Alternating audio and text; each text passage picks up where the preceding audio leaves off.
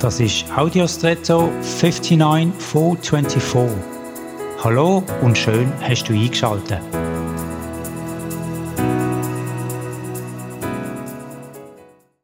In unserer westlichen Welt hat das Denken einen sehr zentralen Platz. In der Schule ist so vieles auf Wissen ausgerichtet. Man lernt hauptsächlich mit und über das Gedächtnis, das Hirn und die, das quasi ganz bewusst. Ich habe den Eindruck, dass wenig Wert gelegt wird aufs Lernen über die Zeit oder Lernen mit Erfahrung. Vielleicht auch, weil das nicht so plan- und briefbar ist. Aber im Leben, so meine ich, sind die meisten Sachen, die uns lebensfähig machen, gerade Lernerkenntnis aus den letztgenannten Kategorien. Die brauchen Zeit und jeder lernt auch anders.